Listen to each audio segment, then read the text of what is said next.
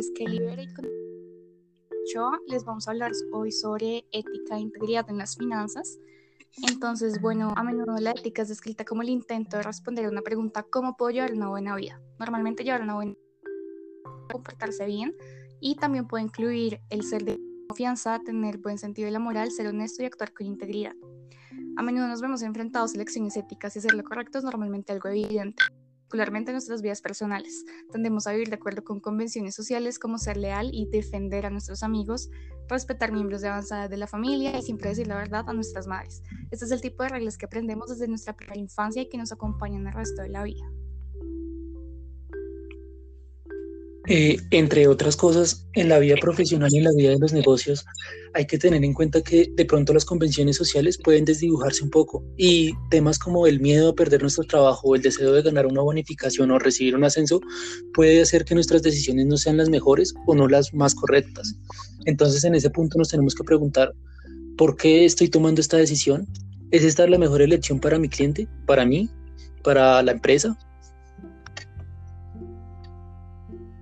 El punto central acerca de la toma de decisiones éticas es que el individuo hace una elección acerca de que toma. La ética del reglamento o la ley no son lo mismo. Es posible actuar de forma no ética sin llegar a transgredir la ley o las acciones de un individuo desagradables o antisociales, pero no ilegales. No obstante, si alguien infringe la ley, sus acciones serán al mismo tiempo no éticas e ilegales. Una de las observaciones que a veces hacen acerca de la ética eh, es que el beneficio de ignorar las normas y el comportamiento ético parece ser de, de mayor beneficio que adherirse a ellos, tanto desde el punto de vista individual como corporativo.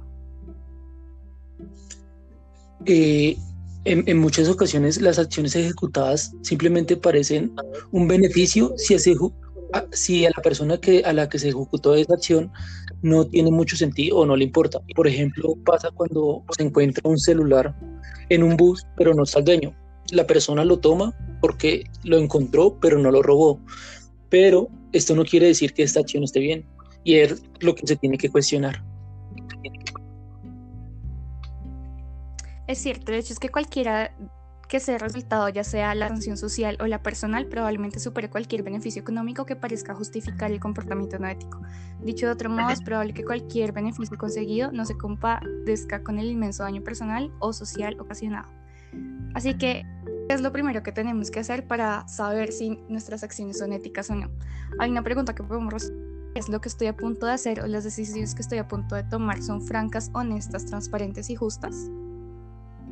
Para esto, primero lo que tenemos que hacer es hacernos unas preguntas para saber si realmente lo que estamos haciendo es franco, honesto, transparente y justo. La primera parte es la honestidad y la pregunta que tenemos que resolver es, ¿he sido honesto acerca de mis acciones o decisiones con las personas involucradas y no he dicho mentiras o, o medias verdades? Por otro lado, la parte de, la, de ser franco debemos responder la pregunta de ¿todas las personas que pueden resultar afectadas por mis acciones o decisiones están al tanto de las consecuencias? La parte de la transparencia, debemos respondernos, ¿he sido claro y no he tratado de confundir a ninguna de las partes involucradas para llegar a mi decisión? Y por último, la parte de la justicia, nos debemos resolver de la, la pregunta de, ¿me he asegurado de que mis acciones o decisiones no perjudiquen a ninguna de las partes involucradas sin que se percaten de ello o las beneficien indebidamente? Sí, sin embargo, eh, más enfocados en el tema de los servicios financieros, una de las formas más claras de expresar las normas éticas es adherirse a la regla. Primero el cliente, segundo la firma, tercero yo. El propósito de estas directrices y de las palabras contenidas en los códigos de conducta y ética que existen en el área de servicios financieros es el de orientar a los profesionales respecto al comportamiento al que se deben ceñir en sus tratos, con todas las partes involucradas en la actividad de los servicios financieros. En, los niveles empresariales e institucionales, eh, esto que acaba de decir mi compañera implica que debemos de obrar de acuerdo a las reglas de la conducta, de conducta del mercado y tratando de ser justos y honestos con los otros participantes sin buscar ventaja de ello. Pero aquí también cabe recalcar que no se trata de no, de no poder ser competitivo, sino de ser competitivo de la mejor manera. Es cierto, si aceptamos que la ética se trata de pensar cómo, cómo, hacer lo correcto, entonces debemos inculcar un tipo de pensamiento que nos haga reflexionar por una cuestión de hábito acerca de lo que estamos considerando hacer o de, lo que se nos pide que hagamos antes de llevarlo a cabo. Eh, y bueno, tomar las decisiones sin tenernos a pensar cuidadosamente en nuestras acciones puede hacer que nos arrepintamos de ellas más tarde. No obstante, adoptar un enfoque más meditado y quizás discutir con nuestros colegas confiables puede llevarnos a tomar mejores decisiones que no falten a la ética. Eh, dentro de las otras cosas podemos encontrar que eh, hay muchas cosas que se realizan en el día a día que son parte de la rutina o que hacen parte de nuestro trabajo cotidiano y que debemos cumplir. Estas, estas situaciones o estas acciones normalmente están pues dadas por una persona que está en un rango superior al de nosotros, pero y que nos piden hacer cosas, pero en este punto nos debemos preguntar qué eso que nos están haciendo pues hacer, nos debemos preguntar lo, qué pasaría, qué pensaría y qué haría. ¿Existe en su firma un entorno en el que se aliente esa reflexión?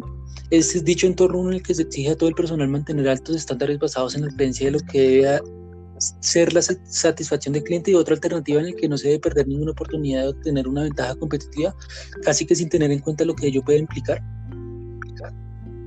Existe una percepción generalizada de que los estándares del ámbito de los negocios son de alguna manera diferentes y menos estrictas que los que aplicamos en nuestra vida personal, lo que puede influenciar el comportamiento de las personas en sus trabajos. Así que lo primero que se debe entender es que no existe un conjunto de reglas de comportamiento ético que se debe aplicar cuando está en casa y otro más bien menos exigente que se utilice en una jornada laboral o incluso en caso inverso. Si algo está mal, simplemente está mal. A menudo habrá situaciones, especialmente en el trabajo, en las que nos enfrentamos a una decisión en la cual no es evidente a primera vista si lo que se nos está pidiendo hacer es correcto. En estas situaciones resulta aconsejable eh, recurrir al procedimiento de preguntarse a sí mismo si lo que está a punto de hacer es honesto, franco, transparente y justo, como lo mencionamos anteriormente. Además del procedimiento de comprobación de lo honesto, franco, transparente y justo, muchas firmas y organismos profesionales del sector de los servicios financieros cuentan con códigos de ética y códigos de conducta en los que se establece la forma en la que se espera que los empleados o miembros se comporten.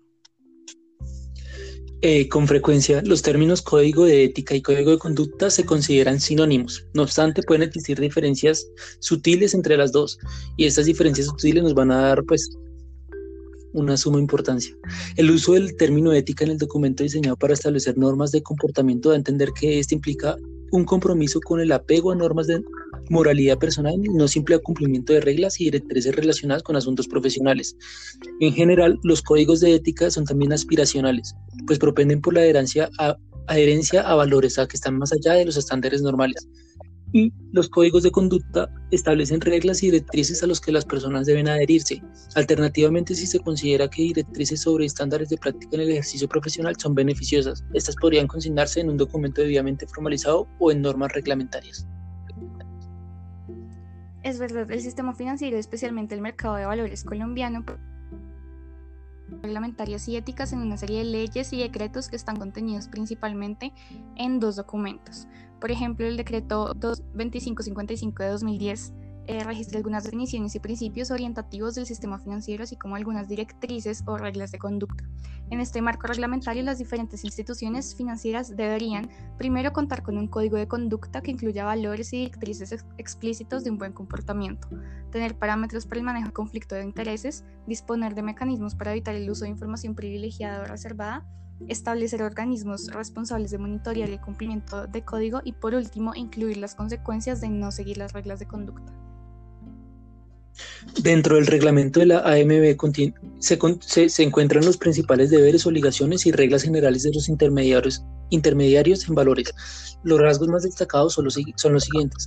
Primero, las personas autorreguladas deben actuar como expertos y prudentes y diligentes, con transparencia, honestidad, lealtad, claridad, precisión, pro, probidad comercial seriedad, cumplimiento, imparcialidad, idoneidad y profesionalismo, cumpliendo así las, las obligaciones normativas y contractuales inherentes a la actividad a la que se dedican.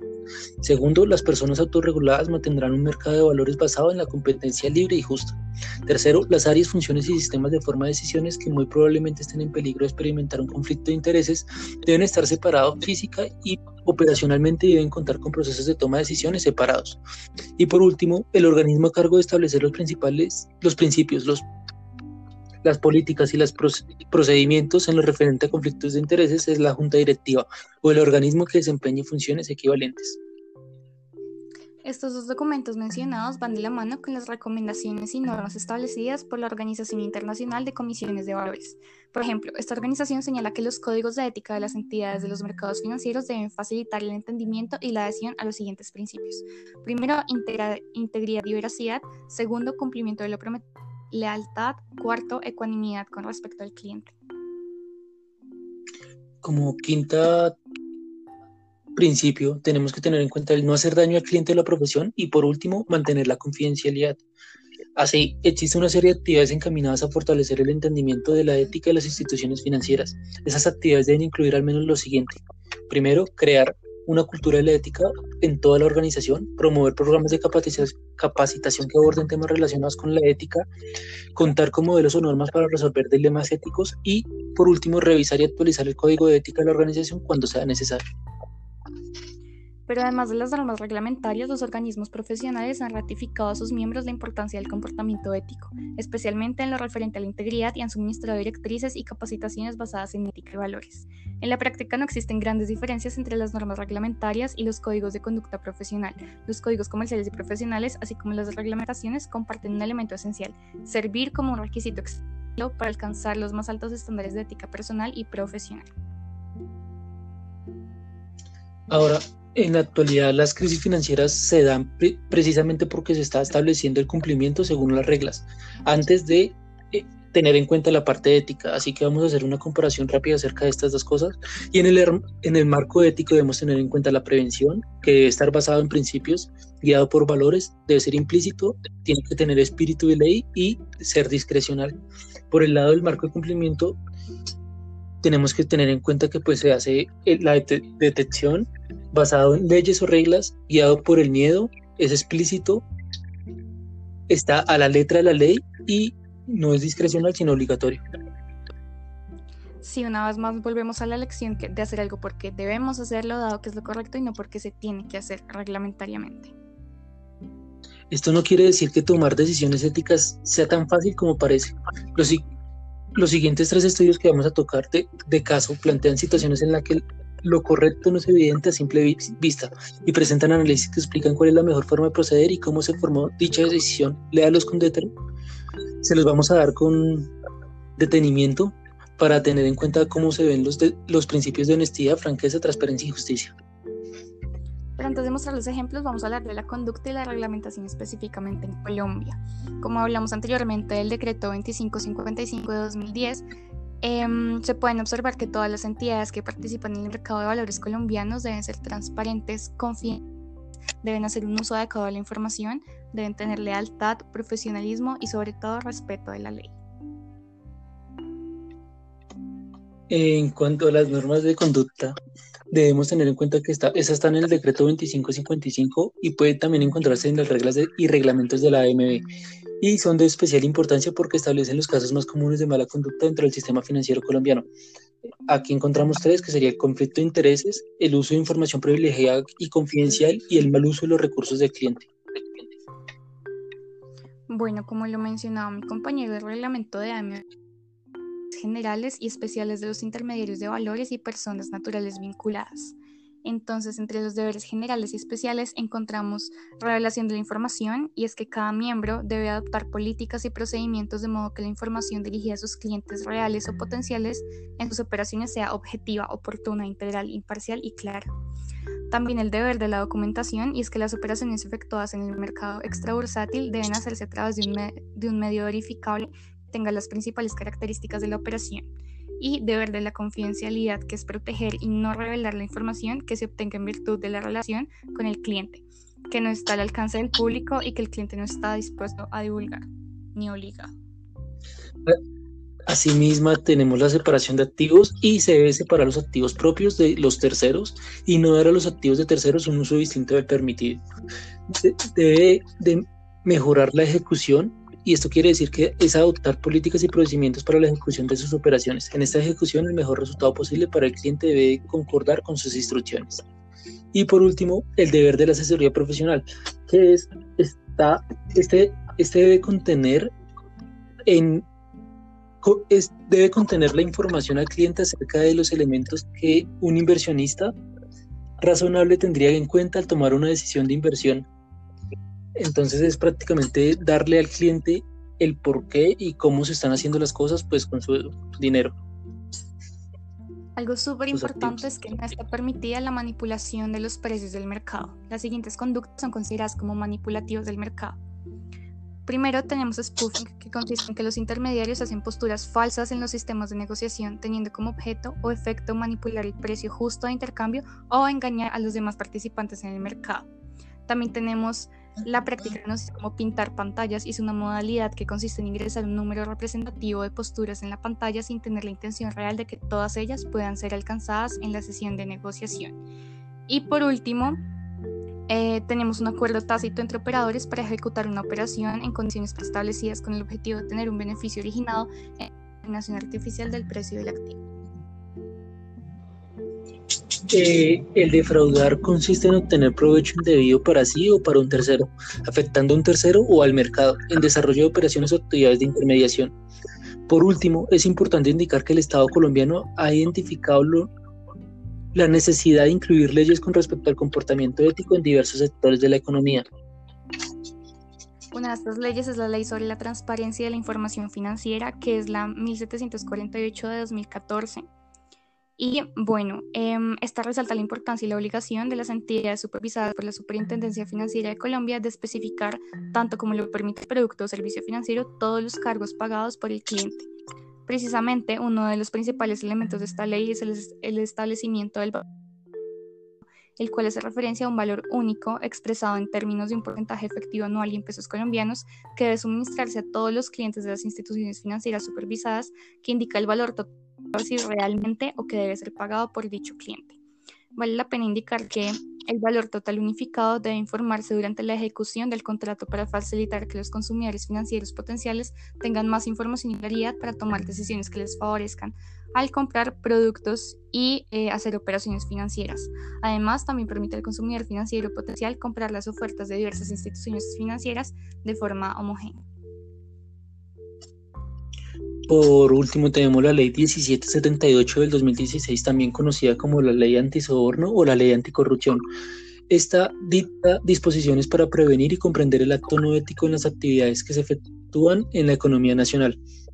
La ley empieza indicando lo que se considera como soborno y corrupción desde la perspectiva de las transacciones internacionales efectuadas con con funcionarios públicos extranjeros. Enseguida menciona las penas a las que el funcionario está expuesto en caso de ser descubierto tomando parte en cualquiera de estas actividades y termina indicando que también se llevará a cabo un riguroso proceso de investigación antes de determinar la sanción. Por lo tanto, está centrada en sancionar a la parte oferente de la conducta. Por último, es importante observar que la Superintendencia de Sociedades creó una directriz dirigida a la puesta en marcha de programas de ética o, o empresarial para la prevención de conductas consideradas como soborno o corrupción. La directriz de ética mencionada fue creada con bases en normas internacionales de la OCDE, Ley Antisoborno del Reino Unido y Ley sobre Prácticas Correctas en el extranjero. Eh, bueno, esperamos que hayan tenido una visión un poquito global y sobre todo en el marco colombiano de la ética e integridad en las finanzas. Gracias.